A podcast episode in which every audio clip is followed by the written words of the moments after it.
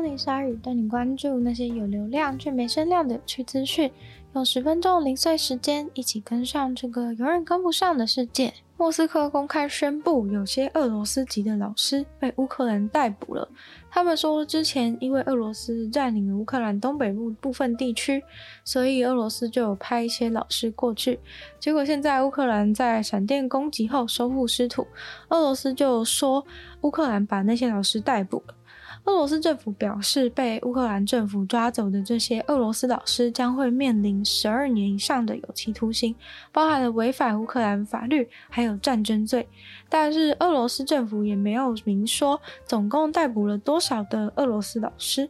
俄罗斯的调查委员会表示，乌克兰人已经对这些在大学里面教俄罗斯语的老师进行刑事调查。并且基辅认为他们在大学教俄罗斯文是一种组织型的犯罪。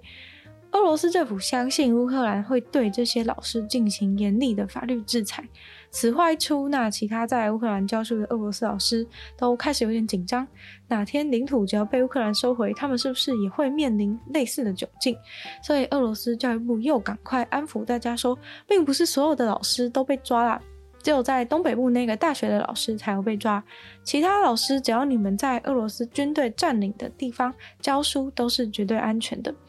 俄罗斯教育部后来又说，所有不想要继续留在乌克兰东北部教书的老师都可以先行撤离，但俄罗斯教育部坚决认为俄罗斯的教育没有边界，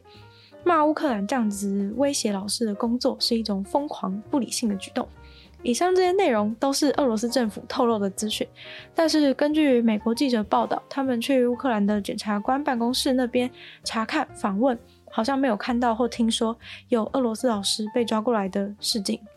俄罗斯当地人的消息指出，俄罗斯政府开出条件，只要你愿意到俄罗斯占领的乌克兰领土上面教书，都会给你高薪。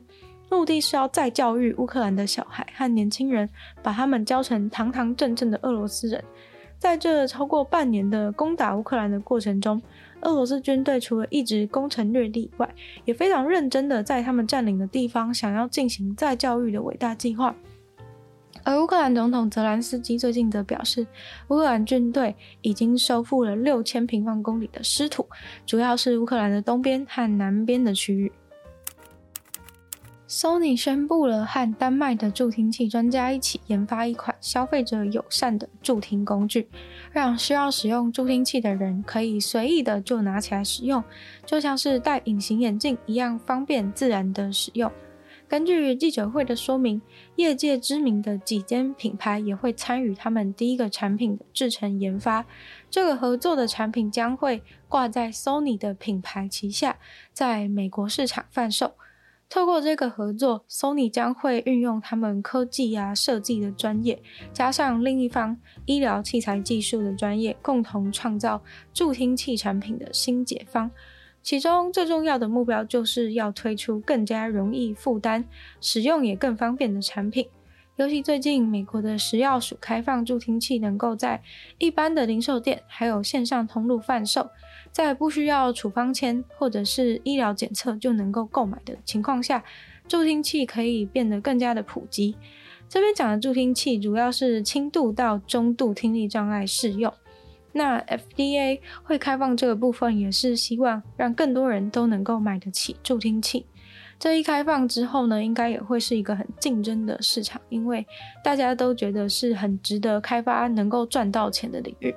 而 Sony 的优势就在于他们是做音响、耳机这类产品的老品牌了，而且在做例如耳机的时候，也都是很微型的技术，专家认为值得期待。合作的 WSA 则是已经有一百四十年经验，在为听障者研究更好的解决办法，这也是 Sony 选择 WSA 作为合作对象的重要原因。透过两方在各自领域一等一的技术，希望能够造就听障者更方便的未来。要怎么样分组，大概是教育史上最困难的问题了吧？想象你眼前有三十个同学都想要踢足球，你可能会想要把他们分成两队，让他们可以互相当对手，在踢球的过程中互相学习，把足球踢得更好。但是什么才是最有效率让他们进步的方法呢？到底是应该要把比较强的同学全部都分在同一队？让剩下的候补的同学在另一队这样子分比较好，还是应该让强度平均，让两队都有强的同学和弱的同学平均分配？根据一个新的分组理论，他们用数学来解决了这个问题。关于帮同学们分组训练的这种情境，在现实社会中非常常见。这其实已经算是一个历史悠久的难题，常常有人为此辩论，到底用哪一种方式分组才是对学生的学习最有效的？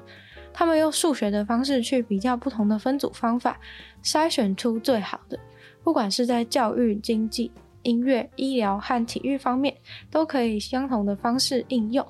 透过纯粹的数学原则和等式去做研究，在他们的分析中包含了不少的假设，包含了要分成几组，要不要能力分组，学生能不能在符合自己程度的环境学习，才能达到整体学生最大效益的进步。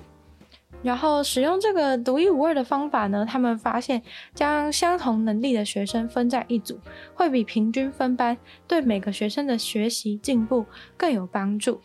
他们用数学计算出来的结果就是这样，让同等能力的人在同一个组教学和互相学习上才更有助益。不过，前提是目标是提升整体学习的效益。如果今天只是只为了培养出一个奥运选手的话，那最优的学习方案肯定会不一样。虽然有人批评这种纯数学的方式没有考虑到教育的复杂性，但是数学的确可以用毫无歧视的方法来计算学习的成果。你喜欢传语音讯息吗？原本传语音讯息是高龄者的专利，因为他们不熟悉键盘，所以传语音讯息对他们来说更方便。但是日本调查发现，现在的日本年轻人都习惯使用语音讯息的方式来聊天，一人一句来来回回，打开整个聊天室全部都是音档。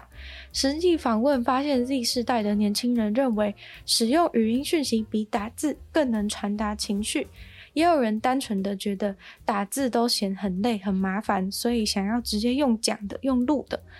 当问到说那为什么不直接打电话的时候，现代人呢，现在的年轻人普遍都认为直接打电话对对方蛮不礼貌的，因为没有考虑到对方是不是在忙、方不方便接电话的问题。也有人说是走在路上的时候很急忙。没有空打字，就可以传个一句说“我快到了，在路上”之类的语音。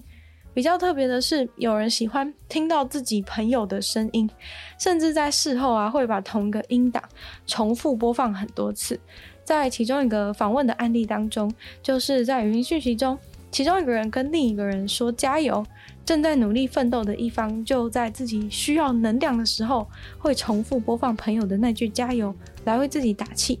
那位受访者表示，他至少听了他朋友讲的那句“加油”二十几次，来增加自己的动力。今天的鲨鱼就到这边结束了，再次感谢订阅赞助的会员 Z Z Z、雪人求生、F Z、黑牡丹、毛毛、K U N、Jason、James、大龄男子，还有 Ian。就希望其他有愿继续支持鲨鱼创作的朋友，可以在下方找到 Patreon 的链接，里面有不同会员等级，还有不同福利给大家参考。那也可以就是确实多多的把鲨鱼的节目分享出去，给更多想要吸收新资讯的朋友，或者是在 Apple Podcast 帮我留星星、写下评论，对鲨鱼的节目成长很有帮助。那也可以在 YouTube 留言区留言。给我，或者非常欢迎大家去收听我的另外两个 podcast，其中一个是女友的神社物理性批判，里面有时间比较长的主题性内容；另外的话是听说动物，当然就是跟大家分享一些动物的知识。那也可以订阅我的频道，追踪我的 IG，就希望鲨鱼可以继续在每周四跟大家相见。那么下次见喽，拜拜。